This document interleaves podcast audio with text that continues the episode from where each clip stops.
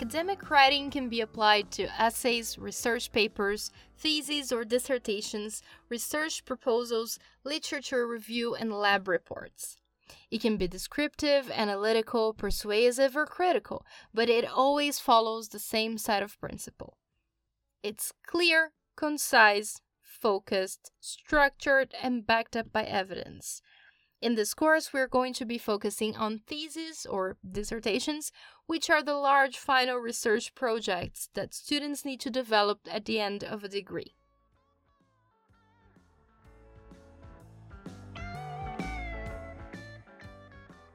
The first thing you need to keep in mind is that yes, academic writing has a formal style and tone, but no, it isn't complex.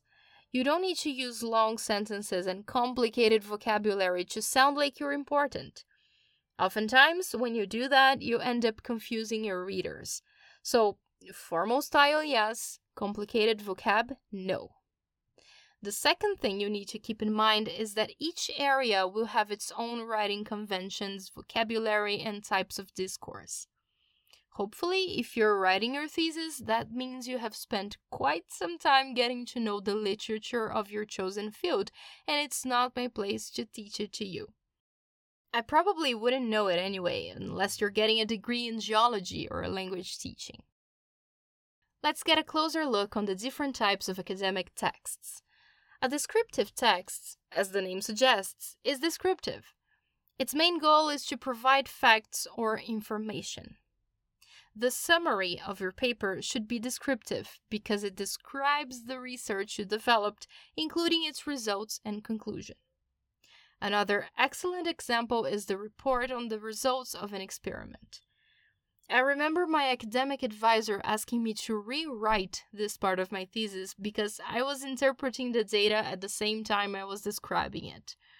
So, a lesson for you the results part of the thesis is meant to be descriptive only. An analytical text requires you to reorganize the facts and information you've just described into categories. Describing is the easy part. Now you have to interpret everything. This analysis can be done with theories and or with the actual data you've obtained. You may want to compare your results with what's proposed in the literature, for example, and then you conclude if your findings corroborate those theories or not. This is the type of text you write in the discussion part of your thesis. It requires you to be analytical towards your findings, and that means you shouldn't get too attached to what you're proposing. Like another academic advisor once told me, not getting the results you were expecting is a result in itself. A persuasive text is all of the above, but it also contains your own point of view. It's the conclusion of your dissertation, it's where you make your point. Just remember, your point or points need to be supported by evidence. It needs to make sense with what you've written so far. Usually, what's expected of you in university is the ability to interpret, discuss, and reach your own conclusions that is directly proportional to the degree you're getting. Meaning, a doctorate requires more of your arguing skills than a bachelor's.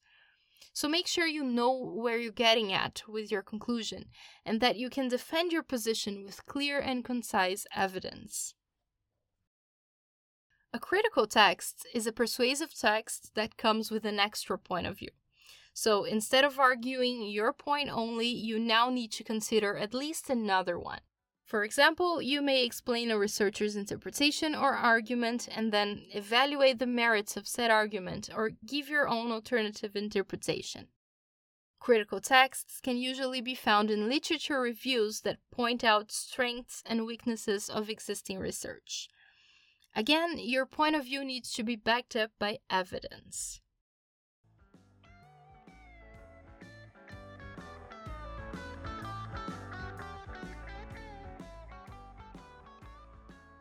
Now that we've seen all types of academic texts, let's talk about the general characteristics that apply across all fields of study. Focused writing is writing that sticks to the point. You have a question to answer, and that's exactly what you do. Be careful not to meander off into unimportant details.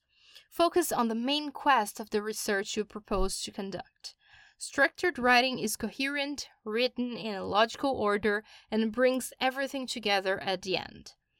Evidenced writing demonstrates knowledge of the subject, supports opinions and arguments with evidence, and is referenced accurately. To do all that is essential that you plan your text. Start by understanding the type of text you have to write. When you create your schedule, make sure you consider the time you need to analyze results and reflect on your opinions. Don't procrastinate and leave everything to be written at the last minute. Divide the parts of the text and really, truly create a schedule for the writing. Dissertations have the same overall structure introduction, main body, and conclusion.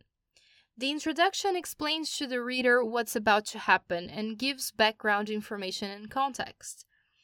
It usually occupies 10 to 20% of the text and can be divided into general information, purpose and or hypothesis, and specific information that describes the structure of the text.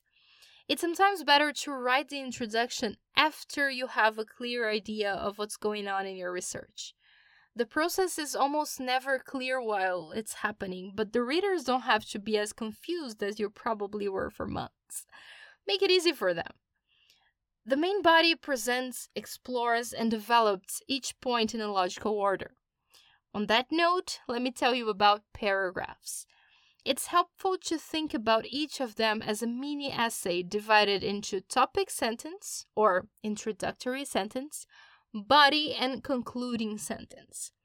The topic sentence answers the question, What's the paragraph about?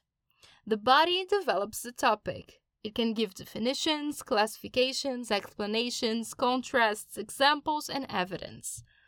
The concluding sentence doesn't present new information, but it might summarize the content of the paragraph. It can also link said content to the topic sentence of the next paragraph. I'm going to discuss paragraph structure further on the next episode, so make sure you don't miss it. Finally, the conclusion, of course, brings everything together and highlights your argument, whatever it may be.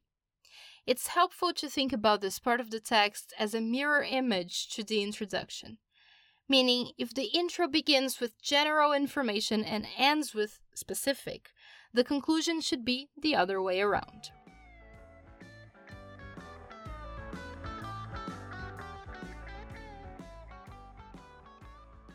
Here are some extra tips before I go.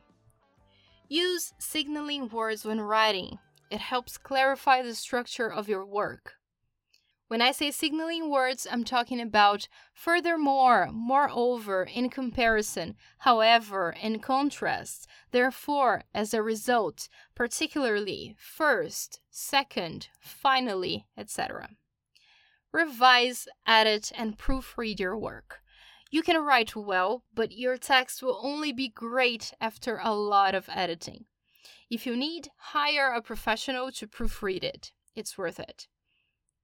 Learn how to incorporate other people's work in your dissertation. Get familiar with the quoting and referencing pattern your university follows.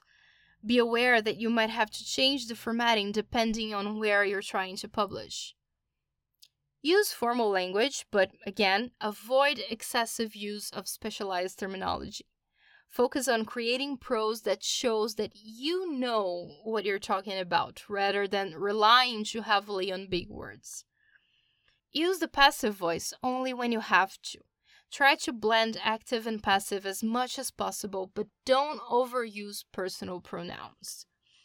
In analytical, persuasive, and critical texts, use the appropriate language to express your opinions and arguments.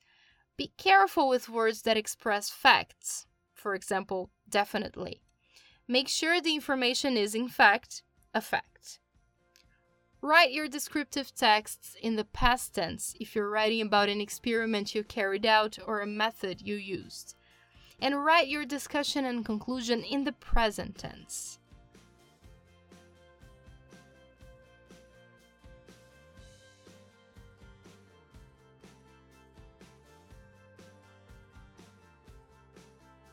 If you haven't already, please subscribe to the newsletter to get the exercises related to this episode.